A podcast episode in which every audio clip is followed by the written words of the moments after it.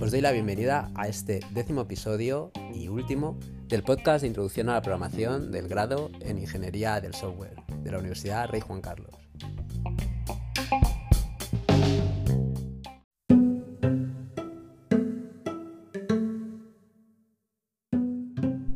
En este episodio vamos a hablar de los ficheros. Los ficheros, al final, lo que nos van a permitir es almacenar información y que ésta no se pierda. Algo que hasta ahora, con los tipos de datos que hemos estado viendo, arrays, registros, arrays de registros, lo que nos ocurría es que toda esa información, una vez cerrábamos el programa, desaparecía. Porque estaba al final en una memoria volátil, no estaba guardado en nuestro ordenador. Pues ahora lo que vamos a hacer es trabajar con los ficheros. Estos tienen una característica importante y es que todos los datos que almacenan, es decir, cada fichero, el tipo de dato que almacena tiene que ser del mismo tipo. Es decir, es una secuencia homogénea de datos.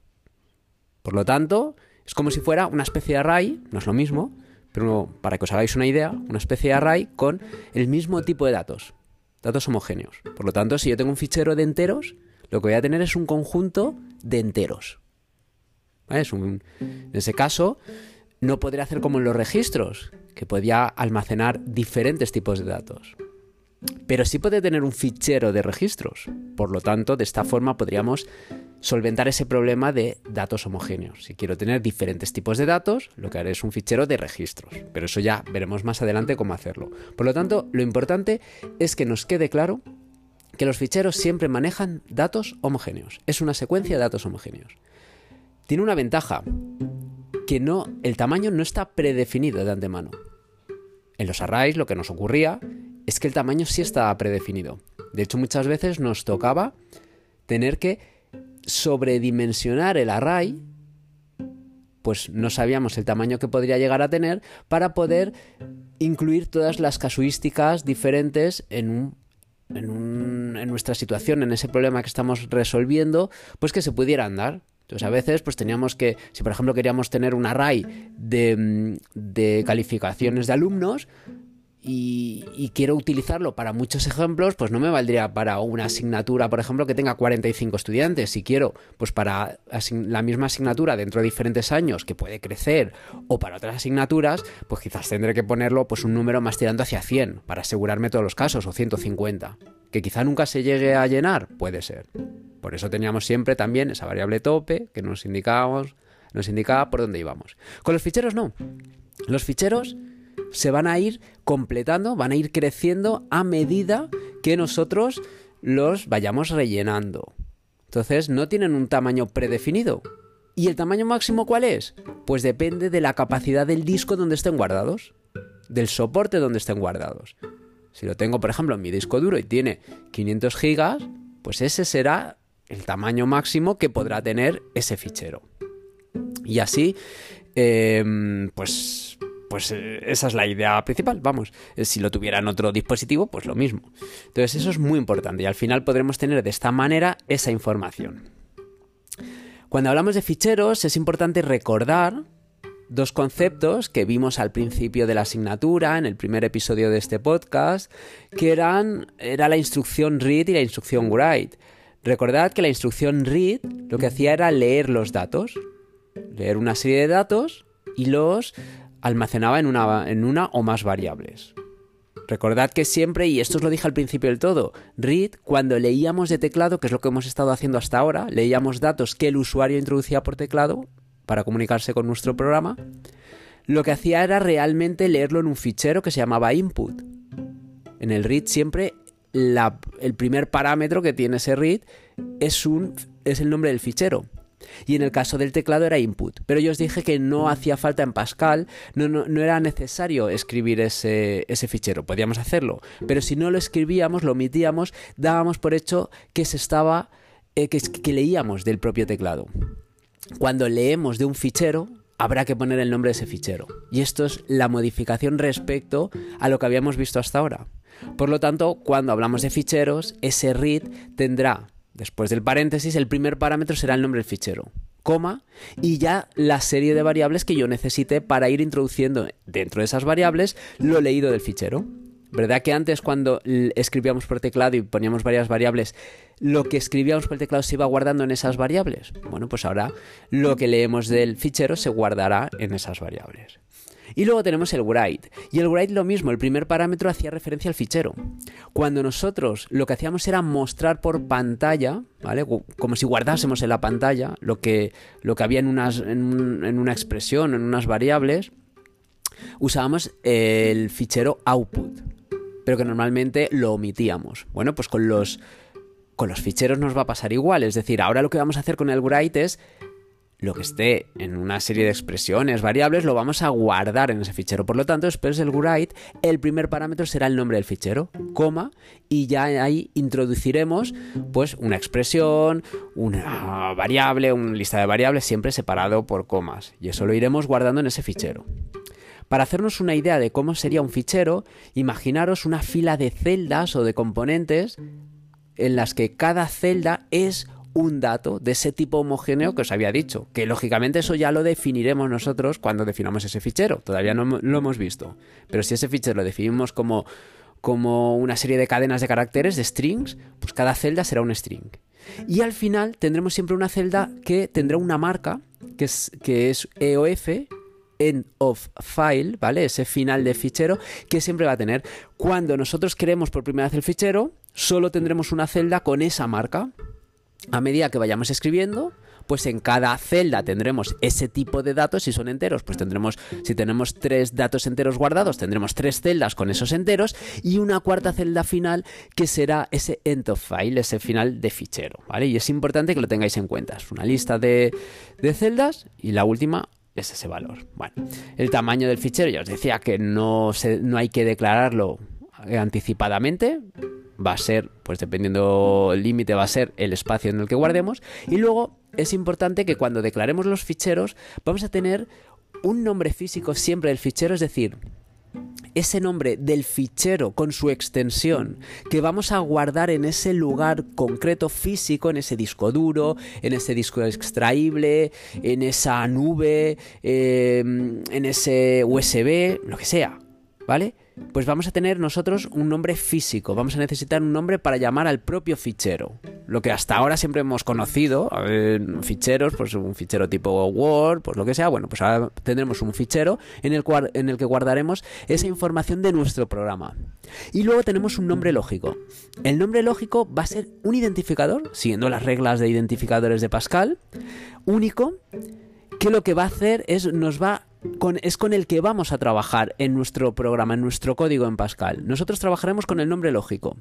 Por lo tanto, en algún sitio tendremos que asociar ese nombre lógico al nombre físico, es decir, decirle a Pascal eh, o al compilador, oye, que este nombre lógico que estamos utilizando, este identificador que estamos utilizando en el programa, tiene una relación con un fichero físico que existe en un sitio en mi ordenador, en mi disco externo, en mi USB, en mi nube, ¿vale? Entonces es importante tener eso en cuenta.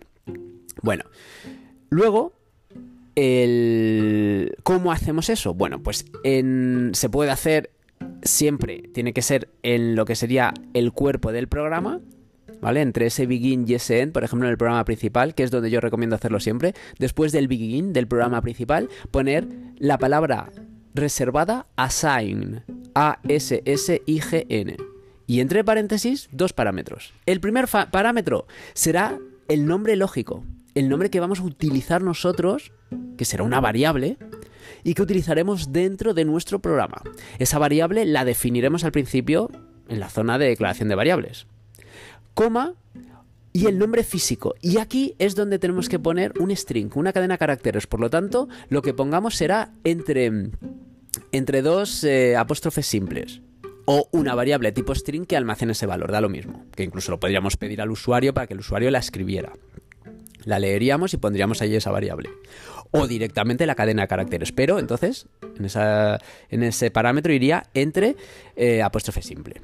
Y ahí pondremos la ruta completa a nuestro fichero, ¿vale? A ese nombre lógico, es decir, pondríamos la ruta, pues C2 puntos barra, la carpeta barra, otra carpeta barra, y ya el sitio, eh, digo, el nombre concreto, el nombre lógico de ese de ese fichero, pues por ejemplo prueba.txt, eh, datos.dat, datos.bin, depende, eso ya lo iremos viendo.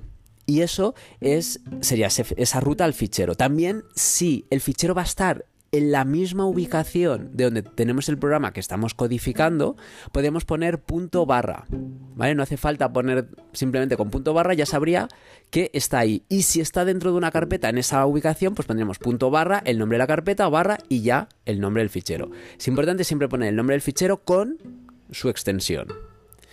Y es importante evitar siempre carpetas con espacios, nombres de carpetas con espacios o con símbolos raros, porque nos puede dar problemas en Pascal. Y con eso, bueno, pues tendríamos ya definido ese, esa asociación entre la variable, entre ese nombre lógico y el nombre físico. Os recomiendo siempre poner el assign en el programa principal. Si utilizamos varios ficheros, pues pondremos tantos assign como ficheros y, lógicamente pues habrá tantas variables o nombres lógicos como ficheros físicos tengamos. En algunos casos, si, ese subprograma, perdón, ese fichero se utilizase solo en un subprograma concreto, sí podríamos poner el assign dentro del begin y end de ese subprograma. Pero como normalmente los ejemplos que veamos, pues va a ser a nivel general, pues lo haremos así. Entonces, tenemos también, esto es importante, dos tipos de ficheros. Tenemos ficheros de texto y ficheros binarios. Lo, y bueno, pues un poco la diferencia es que los ficheros de texto están formados por líneas y cada línea va a contener pues una serie de caracteres, es decir, cadenas de caracteres. Con lo cual, pues tendremos una serie de cadenas de caracteres y ahí sí que vamos a tener al final de cada, cadena de caracteres, y eso recordad que lo vimos cuando estudiamos eh, la instrucción read, tendremos un carácter de fin de línea que es end of line, EOLN. Es decir, tendremos una marca al final de cada línea. Por lo tanto, ese listado de celdas será un listado de celdas con una serie de caracteres un end of line, una serie de caracteres, otro end of line, así como tantas líneas haya, y al final del todo un end of file.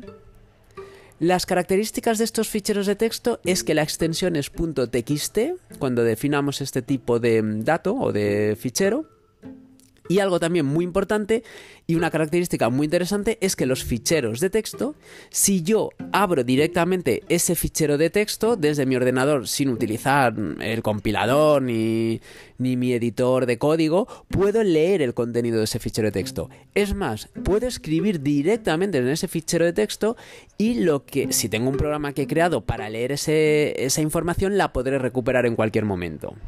Luego los ficheros binarios, y esto es importante ver la diferencia, estos ficheros binarios, su contenido no lo puedo ver directamente si yo pulso, hago doble clic sobre ese tipo de, de fichero. Eh, veré unos caracteres extraños. Normalmente porque esos ficheros eh, tienen una estructura más compleja, porque esos ficheros incluso podríamos tener un, tipo de dato que fuera array, un tipo de dato que fuera registro, por lo tanto no se puede representar eso. Entonces es importante ver esa diferencia. Los ficheros de texto sí que puedo ver el contenido directamente o incluso escribirlo, en los ficheros binarios no. Es más, los ficheros binarios, a diferencia de los ficheros de texto, no eh, tienen un fin de línea, es decir, están son todas las celdas contiguas, solo tienen un fin de fichero, no tienen fin de línea. Eso es muy importante a la hora de trabajar con ellos. Luego también con los ficheros tenemos dos formas de acceder a ellos. Tenemos un acceso secuencial y un acceso directo. El acceso secuencial es cuando vamos accediendo siempre o al principio del fichero o al final. No podemos eh, acceder a un punto intermedio. Siempre vamos, a medida que vamos incluyendo la información al final del fichero y vamos accediendo eh, por orden a esa información. ¿Vale? Pero no podemos ir directamente a la mitad del fichero. Si quisiera ver el contenido del fichero, tendría que ir desde el principio hasta el final. ¿Vale? Entonces esto siempre vamos eh, accediendo previamente a la información precedente, poco a poco este acceso secuencial lo vamos a encontrar tanto en ficheros de texto como en ficheros binarios. El acceso directo lo vamos a tener solo en ficheros binarios. y nos va a permitir acceder a una posición concreta, a un lugar concreto de nuestro fichero. Va a ser algo muy parecido a los arrays. Recordad que los arrays podíamos acceder directamente a una posición del array. Bueno, pues esto va a ser igual. Luego, algo importante también a tener en cuenta es que en los ficheros, eh, cuando trabajemos con los ficheros, vamos a poder utilizarlos en nuestros... Eh, en, nuestros subprogramas.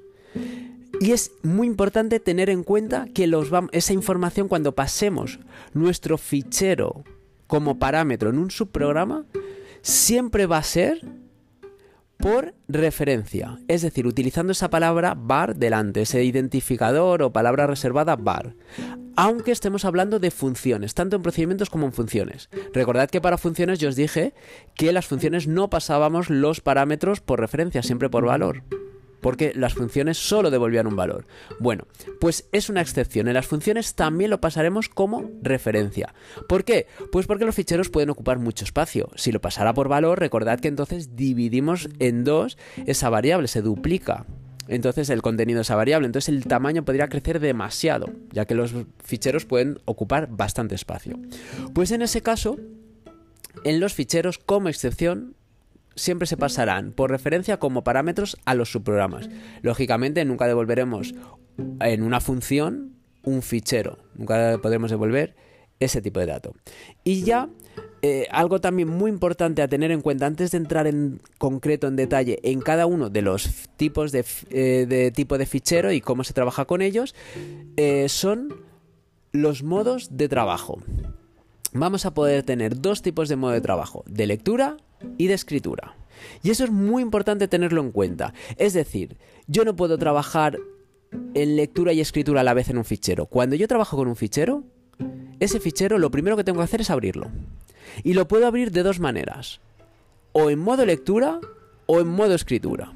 Si yo abro un fichero, sea binario o de texto, en modo lectura, lo que podré hacer es leer del fichero, es decir, leer el contenido del fichero. Y ya guardarlo en alguna variable y si quiero mostrar esa variable o trabajar con esa variable. Pero no podré escribir en ese fichero, tendré que cerrarlo antes y entonces abrirlo en modo escritura, hacer lo que quiera con, eh, es decir, guardar el contenido que quiera en ese fichero, por el modo escritura lo que haré es escribir dentro del fichero y cerrar. Pero lo que nunca puedo hacer es abrir un fichero, por ejemplo, en modo escritura, guardar información y luego leer información de ese fichero. Nunca. Siempre tengo que abrir en uno de los dos modos, o lectura o escritura. Por lo tanto, abro fichero en modo el que sea, hago lo que sea con esa información y cierro fichero y luego lo puedo abrir en el otro, en el otro modo. Por lo tanto, siempre abrimos fichero, hacemos lo que sea y cerramos fichero. En cualquiera de los dos modos, pero nunca puedo leer y escribir a la vez sin haber cerrado antes. Tanto en ficheros binarios como en ficheros eh, de texto. Luego veremos cómo trabajar con cada uno de los en modo lectura y escritura porque es diferente qué tipo de identificadores utilizaremos en cada uno de los dos tipos de ficheros que veremos, de binarios y de texto. Y ya finalmente, que os había dicho final antes, pero no ahora sí, en cuanto a información general, el control de errores. Es muy importante en Turbo Pascal, tiene ya que eh, trabajar con eh, o gestionar ese control de errores. Turbo Pascal tiene un, sistema de detección de, de, control de errores, de entrada-salida, que nos permite, pues, si hay algún error, digamos que lo que hace Turbo Pascal es para la ejecución y salimos del programa si existe un error, por ejemplo, pues que no encuentra el fichero o que ha dado un error pues escribiéndolo o cualquier cosa. Bueno, entonces, lo que tenemos que hacer, eh, ¿cuál es el problema? Que como Turbo Pascal tiene ese, ese control de errores, si nosotros eh, trabajamos con ese control de errores, cuando encontremos un problema, se nos va, eh, nuestro programa se va a parar de ejecutar y eso nos va a impedir seguir trabajando con él. Y muchas veces puede que encontremos ese control de errores, pero, eh, o ese error, pero podamos gestionarlo dentro del programa. Pues por ejemplo, si no existe el fichero, crearlo. Bueno, pues ¿qué pasa con Pascal como, o Turbo Pascal? Como nos crea como nos, nos, saca del programa, vamos a tener un auténtico problema. Entonces, ¿qué vamos a hacer? Bueno, pues lo que vamos a hacer es desactivar el control de errores. ¿Y cómo desactivamos el control de errores? Bueno, pues con un, un identificador específico, un código. Ponemos, abrimos llave, ponemos dólar y mayúscula y el símbolo menos y cerramos la llave. Con eso lo que estamos haciendo es desactivar el control de errores. Ahora ya podemos poner cualquiera de las palabras que luego os explicaré de, em, para apertura del fichero ya sea de escritura, lectura, eso ya lo decidiremos en el modo que sea o en el tipo de fichero que sea. Y entonces, ahí, como hemos desactivado el control de errores, aunque se dé un error, no va a pasar nada. ¿Qué va a ocurrir? Que tenemos una variable que se llama ioResult, donde se va a guardar un resultado, es decir, si se ha podido abrir o no se ha podido abrir ese fichero. Si se ha podido abrir, la variable ioResult, que es una variable del sistema, valdrá cero, con lo cual ahora podremos más adelante ver, comprobar si esa variable pues, ha dado cero y ver qué hacemos. Y si es distinto de cero es que ha habido un error. Podríamos ir, irnos a, cualquier eh, eh, web de información de Pascal y ver qué significa cada valor a este nivel de asignatura no hace falta, pero si a alguien le interesa saber qué pasa con cada valor e incluso devolver un mensaje pues con un key según el valor de io result, pues indicar el error que ha habido, bueno, pues lo podría hacer, pero no hace falta. Simplemente saber que si io result vale 0, es que hemos tenido un eh, que hemos podido abrir el fichero sin problemas y si ioResult es distinto de cero es que ha habido algún problema. Bueno, pues entonces, recapitulando, recordad que cuando hacemos esa apertura del fichero se nos guarda ese valor en ioResult, hemos desactivado el control de errores con esas llaves dólar y menos y cerrar llaves. Bueno, pues después de abrir ese fichero lo que hacemos es volver a activar el control de errores. Por lo tanto, ¿cómo lo activamos? Pues abriendo llaves, poniendo dólar y mayúscula y latina mayúscula eh, y poniendo un más y cerramos las, eh, esas llaves. Con eso volvemos a activar el control de errores de los ficheros, vamos, o de nuestro programa. Y ya, ahora ya lo que podemos hacer es ver qué ha pasado con el ioResult, pues control, eh, comprobamos el ioResult y ya, pues actuamos según lo que haya pasado.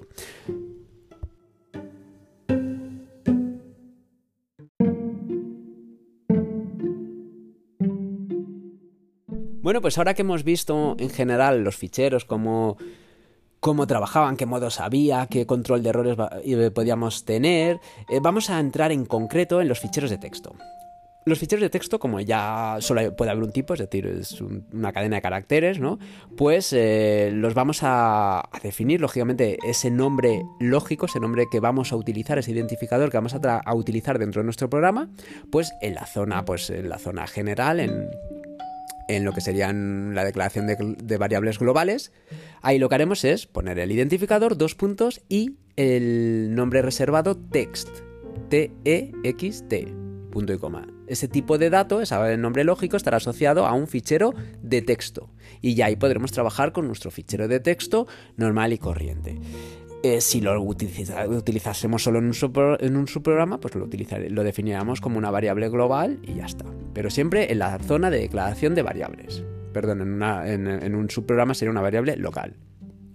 Bueno, pues eh, ahí tendríamos nuestro text, luego en nuestro programa principal pues tendríamos que poner el assign, ¿no? Y asociar ese nombre identificador con su, dirección donde estaría guardado ese fichero, sería un fichero con la extensión .txt y entonces aquí, bueno, pues vamos a ver cómo trabajaríamos. Eh, ¿Cómo abrimos? Y aquí recordad que tenemos dos tipos de, dos modos de apertura, para lectura y para escritura. ¿Cómo se abriría para un fichero de texto para lectura? Con la palabra reservada reset y entre paréntesis el nombre lógico, ese identificador de esa variable que hemos creado. Eh, y ahí ya está, con eso haríamos la apertura. Lógicamente, antes de ese reset tendríamos que desactivar el control de, de errores con la llave dólar y latina mayúscula menos y cerrar la llave pondríamos ese reset y entre paréntesis el nombre lógico, punto y coma, y luego activaríamos otra vez el control de, errores. Abriríamos llave, dólar y latina, más cerraríamos esa llave. Ya no voy a repetir más cómo haríamos ese control de errores, pero eso se aplicaría siempre a todos los tipos de apertura, de lectura, de escritura, tanto en ficheros de texto como binarios. Bueno, pues ya con ese reset abrimos para lectura. Ahí lo que vamos a hacer es leer. ¿De dónde vamos a leer? Del fichero ese que hemos escrito. Bueno, pues una vez ahí lo que haríamos es un control de errores, es decir, lo primero que haríamos es si ioResult es, es, igual a cero, significa que no ha habido error. Y entonces ya ahí, ¿qué haríamos? Bueno, pues ahí ya podríamos ir leyendo. ¿Cómo leeríamos? Bueno, pues podríamos escoger si poner, y para leer usaríamos la palabra read. Read entre paréntesis pondríamos primero el parámetro, es decir, el nombre, del nombre lógico de ese fichero, coma, y la lista de parámetros, es decir, dónde queremos ir leyendo. Si por ejemplo queremos eh, leer una cadena, eh, un string completo, pues pondríamos por ejemplo una variable string, y eso lo que nos haría es leer todo lo que hubiera en esa en esa línea, por ejemplo. Si la línea fuera más de 256 caracteres, pues podríamos poner dos strings seguidos, un string, coma, otro string, para ir leyendo ese valor.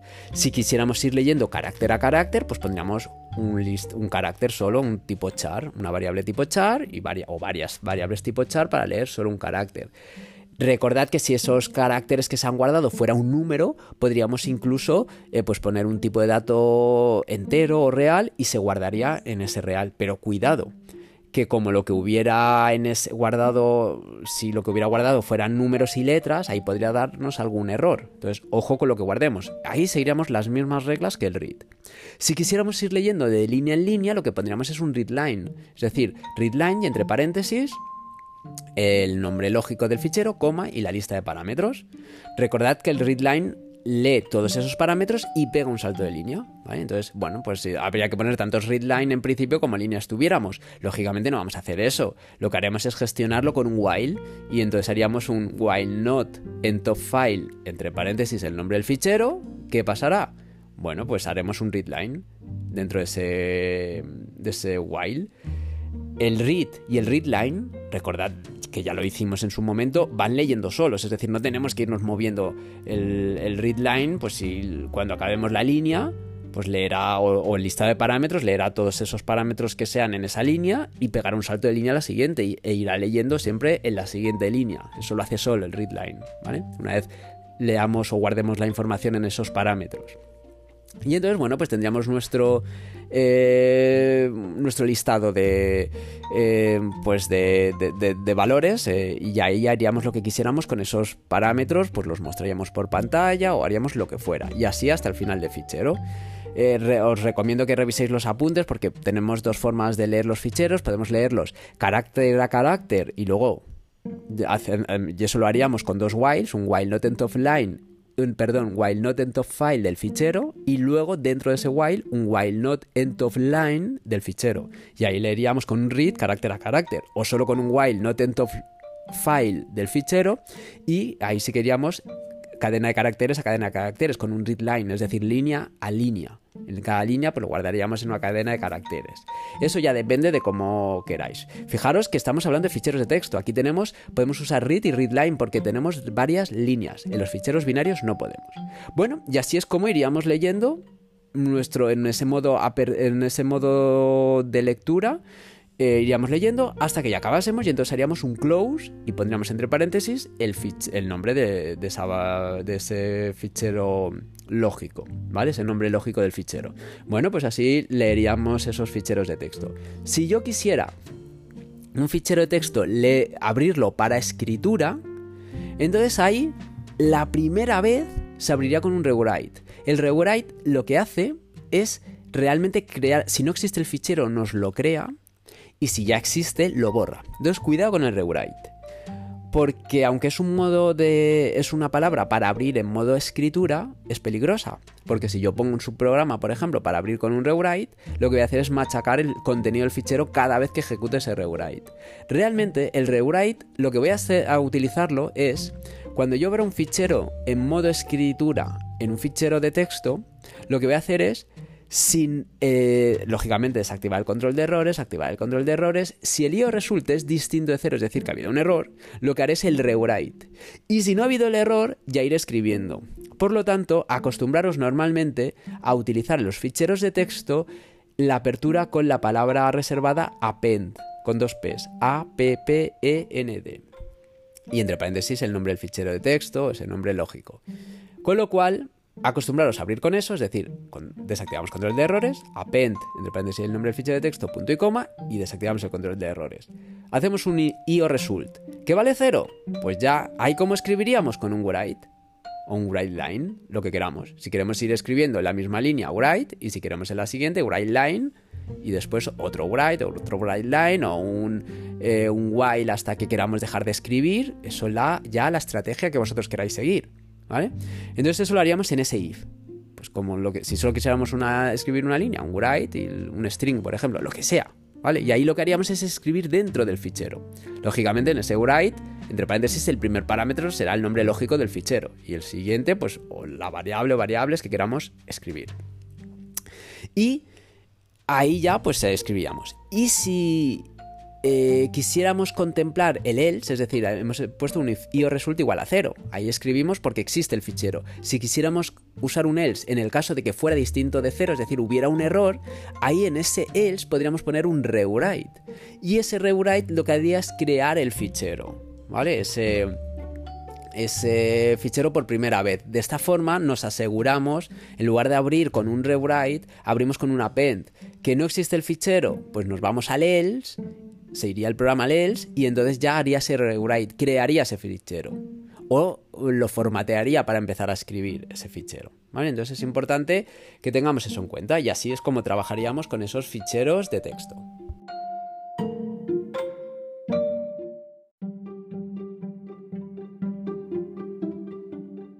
Ahora vamos con los ficheros binarios. La filosofía es bastante parecida, lo único que recordad que los ficheros binarios no tienen líneas, es decir, no podemos usar un write line, no podemos usar un read line, solo tienen una serie de celda o componentes que acaban con esa marca de end of file. Esa marca también la tenemos en los ficheros de texto, por supuesto. Recordad que con los ficheros solo podemos tener un tipo de dato, ¿vale? Son componentes homogéneos, es decir, son tipos de datos homogéneos. En los ficheros de texto, el tipo de dato que tenemos son caracteres o cadenas de caracteres. En los ficheros binarios podremos escoger entre diferentes tipos de datos. Y entonces, siempre que nosotros estamos definiendo algo, recordad que ahí tenemos que crearnos una estructura, un tipo de dato. Con los ficheros de texto, al solo haber texto, pues no tenemos que crear nada. Pero aquí sí, por lo tanto, lo primero que tendremos que hacer en un fichero binario es en la zona de declaración de variables definir ese type. ¿Vale? Ese type, y ahí definiremos el tipo de fichero, el tfichero. ¿Y cómo lo haremos? Pues tfichero, tfich, como queráis ponerle el identificador que queráis usar, igual file of, ¿vale? esas las palabras reservadas file of y el tipo base, es decir, ¿de qué tipo va a ser ese fichero binario? Si yo pongo tfichero igual file of integer, pues cada celda, cada componente de mi fichero va a ser un entero. Si lo hago un file of te registro, pues eh, punto y coma, eh, cada componente de mi fichero va a ser un registro. Lógicamente ese t registro lo tendré que haber definido en ese type antes del t fichero. Cuidado. Lo habré definido y será como queramos que sea. Y entonces, pues ya lo utilizaremos. Eh, cuidado que a veces lo hacéis, a ver, en algún programa puede tener sentido, pero lo habitual es no usar un registro de fichero, digo un array de ficheros, de registros, ¿vale? Es decir, en un fichero, cada celda, si yo quiero tener muchos registros, no hagamos un array de registros y luego que mi fichero sea un file of array de registros. Porque al final lo que estaríamos es complicando mucho esa, situación, salvo que necesitáramos esa estructura eh, concreta, pues porque tengamos, por ejemplo, tres, eh, tipos de eh, tres registros específicos en cada celda, por lo que fuera, ¿vale? Pero si yo realmente lo que quiero es pues tener Mm, alumnos, por ejemplo, de toda la universidad, pues haré un fichero of de registro y cada registro será una ficha de alumnos. Si yo quisiera tener en cada posición del, fichero quisiera tener una asignatura, una clase completa de alumnos, pues quizá ahí sí tendría sentido hacer un fichero ¿no? de, de array de registros, donde cada posición sería un array de registros de 1 a 50, para poder poner todas en cada posición una asignatura distinta, por ejemplo, de ese fichero. Bueno, eso sería un caso muy, muy rebuscado, ¿vale? Podría darse, pero, pero algo más sencillo pues sería pues un file of registros, ¿vale? y sería cada posición de ese fichero un registro. Y siempre definido previamente. Entonces, una vez definido ese tipo, recordad que luego hay que asignárselo ya a ese nombre lógico. Es decir, en la zona de declaración de variables globales, var, y ya pondría ese fich o fichero o f, dos puntos, st fichero o tfich, ¿vale? Pero recordad que hay que dar esos dos pasos. Primero, declarar ese type, ese tipo de dato, y ya luego declarar la variable, es decir, asociarle a una variable, a ese nombre lógico del fichero, ese tipo de dato, pues en este caso fichero binario. Y así es como declararemos los ficheros binarios. Los ficheros binarios, al igual que los, eh, los em, los de texto tenemos que se abren o en modo lectura o en modo escritura. En modo lectura se abren con reset, igual que los, eh, los, de texto. Siempre poniendo antes el desactivar el control de errores, abrimos con reset, entre paréntesis el nombre de ese archivo binario, ese nombre lógico, cerramos paréntesis, punto y coma y desactivamos control de errores. Evaluamos el IO result y si no nos ha dado error, es decir, vale cero, pues ya ahí podríamos ir haciendo el qué, pues un read y entre paréntesis el nombre del fichero, y la componente en la que queramos guardar ese fichero. Eh, la componente en la que vamos a guardar ese fichero, que puede ser una o varias componentes, varios parámetros, tendrá que tener la misma, el mismo tipo que sea el, fichero. Es decir, si mi fichero binario es de enteros, pues la componente donde vamos a leer ese valor será un, eh, un entero. Si es un registro, será un registro. Si quiero leerlo en tres registros seguidos, pues pondré tres registros seguidos separados por comas o tres read seguidos. ¿Vale? Da lo mismo. El read, recordad que cada vez que se ejecute un read, irá leyendo componente a componente. El siguiente componente se mueve solo, no hay que moverlo nosotros. No cada vez que se ejecuta un read, nombre fichero, coma, componente, pues se guarda ahí en esa variable, ¿vale? Ese, ese valor, el siguiente, lo mueve solo, ¿vale? Algo importante que no he dicho antes es que cuando nosotros ejecutamos un reset, abrimos en lectura con un reset, tanto los ficheros de texto como binarios, apuntamos a la primera posición de nuestro fichero, ¿vale? A, lo primero que haya en el fichero, siempre, automáticamente, me guste o no me guste. En el caso de los ficheros de texto, el append nos pone al final. Recordad que el acceso de los ficheros de texto es secuencial. Por lo tanto, o al principio o al final. Si nos ponemos al principio con el reset ese y, escribiéramos, que no podríamos porque reset no nos sirve para escribir en los ficheros de texto, pero borraríamos información. Lógicamente, como en los de texto, el reset nos pone al principio y si el reset es para leer, no pasa nada, leemos desde el principio, y el append nos pone al final y es para escribir, no pasa nada, escribimos al final. En los binarios con el reset lo que hacemos es apuntar al principio. En los binarios es muy importante que tengáis en cuenta que la primera componente es la posición 0 de la primera componente. Cuidado porque en Pascal, en los string, por ejemplo, la primera posición es la 1. ¿Vale? Porque la 0 se guardaba el tamaño de ese string. O en los arrays depende de cómo lo definamos nosotros. Pero en los ficheros binarios, la primera posición siempre es la 0. Por lo tanto, el reset nos pone la posición 0 e irá leyendo. Y ya ahí pues, podemos ir leyendo, pues, por ejemplo, con un while not en top file y, entre, y poner un read eh, entre paréntesis el nombre del fichero y coma, pues un tipo de dato que sea igual que el de ese fichero. Y ya luego un write y mostrar ese tipo de dato. Si, lógicamente, si ese tipo de dato es un registro, pues tendré que mostrarlo campo a campo. ¿Vale? Y eso podría ser para mostrar lo que tendríamos dentro de un fichero. Bueno, pues así es como haríamos para lo que sería lectura. Y luego, lógicamente, cerraríamos con un close, igual que los ficheros de texto. Los ficheros binarios para escritura lo haremos también con el reset. En este caso es muy fácil. O el rewrite la primera vez, o si queremos cargarnos todo el valor, el contenido, ¿vale? El rewrite nuevamente nos crea el fichero o lo formatea para eh, lo, borra todo y lo crea de nuevo. ¿vale? Entonces, ojo con el rewrite. Solo lo usaremos la primera vez, por lo tanto, cuando el IO result sea distinto de cero. Por lo tanto, para el modo apertura para escritura, acostumbraros a, abrirlo siempre en escritura con el reset también. ¿Y cómo vamos escribiendo dentro del fichero? Con el write. Cuidado, que el reset nos pone en la posición cero. Si yo voy escribiendo con un write, ¿qué nos va a pasar? Que nos vamos a cada vez que escribamos en un fichero eh, binario, vamos a ir machacando lo que ya hemos escrito. Entonces ahí lo que tendríamos que hacer es irnos al final o alguna posición concreta, ya que los ficheros binarios sí nos podemos, el acceso puede ser o secuencial o directo, podemos ir a una posición concreta. Pero ¿cómo hacemos para movernos dentro de un fichero eh, binario? Vamos a utilizar la palabra reservada SEEK, S-E-E-K, ¿vale? Entonces, y entre paréntesis pondremos el nombre, el primer parámetro, nombre del fichero, coma y puntero, es decir, a dónde quiero que me escriba. Si yo pongo sig, entre paréntesis, el nombre del fichero, coma, 0, me apuntará a la posición 0, la inicial. En el caso de que yo hubiera abierto un fichero con el reset, por ejemplo, para escritura, si pusiera eso, no sería una estupidez. Sería poner lo mismo.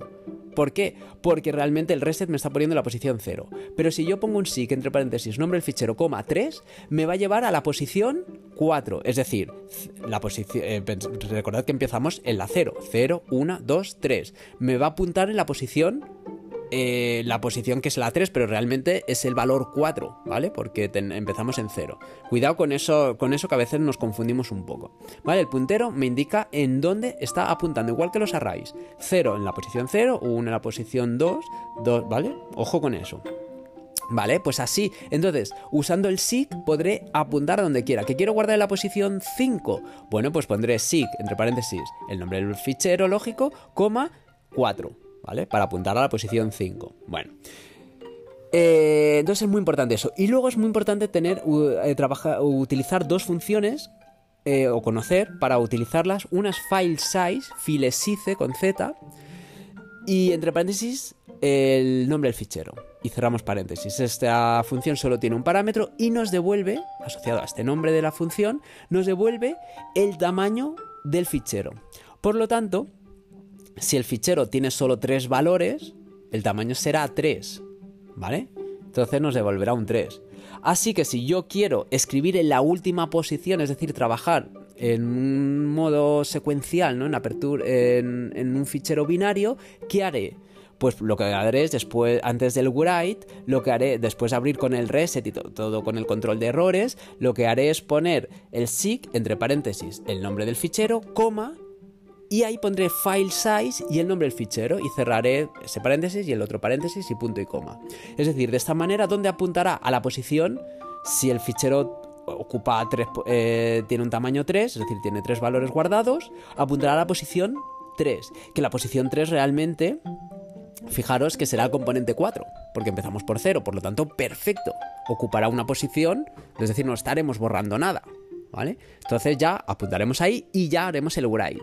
Y ya el write escribirá la siguiente posición. Y ojo que el write mueve automáticamente el puntero a la siguiente posición. No hace falta volver a poner un sig file size, no hace falta, porque ya el write ese nos mueve solo. Por lo tanto, el SIG solo hará falta ponerlo una vez, al principio del todo. ¿Vale? Eso es muy importante tenerlo en cuenta. Y entonces ya nos va moviendo el write, cada vez que ejecutamos un write, nos mueve a la siguiente posición. Realmente lo que hace es escribir el valor y crea una marca de end of file. Y entonces el puntero marca, marca a ese end of file. Si yo quiero ejecutar otro write, lo que hace es se guardará en ese end of, donde estaba esa marca de end of file y moverá a la siguiente. Es decir, el puntero se va moviendo solo. Hay otra función interesante que es file post que me dice en qué posición está el puntero. Cuidado que claro, el puntero siempre va a estar en la posición si no va a estar en, el último valor que hemos escrito, sino en la siguiente posición, en esa marca de end of file. Ojo con eso a la hora de ir moviendo y trabajando con eso. Y bueno, pues con eso así podríamos, con ese SIG y con ese mm, con esas dos instrucciones eh, eh, y file size podríamos ir jugando sobre todo file size para escribir al final del fichero y con eso tendríamos todos eh, las ideas básicas de trabajar con ficheros de texto, ficheros binarios. Os recomiendo también revisar las eh, diferentes funciones pues y operaciones que, que, podemos hacer con los ficheros binarios y que podéis encontrar pues, en cualquier página web de Pascal.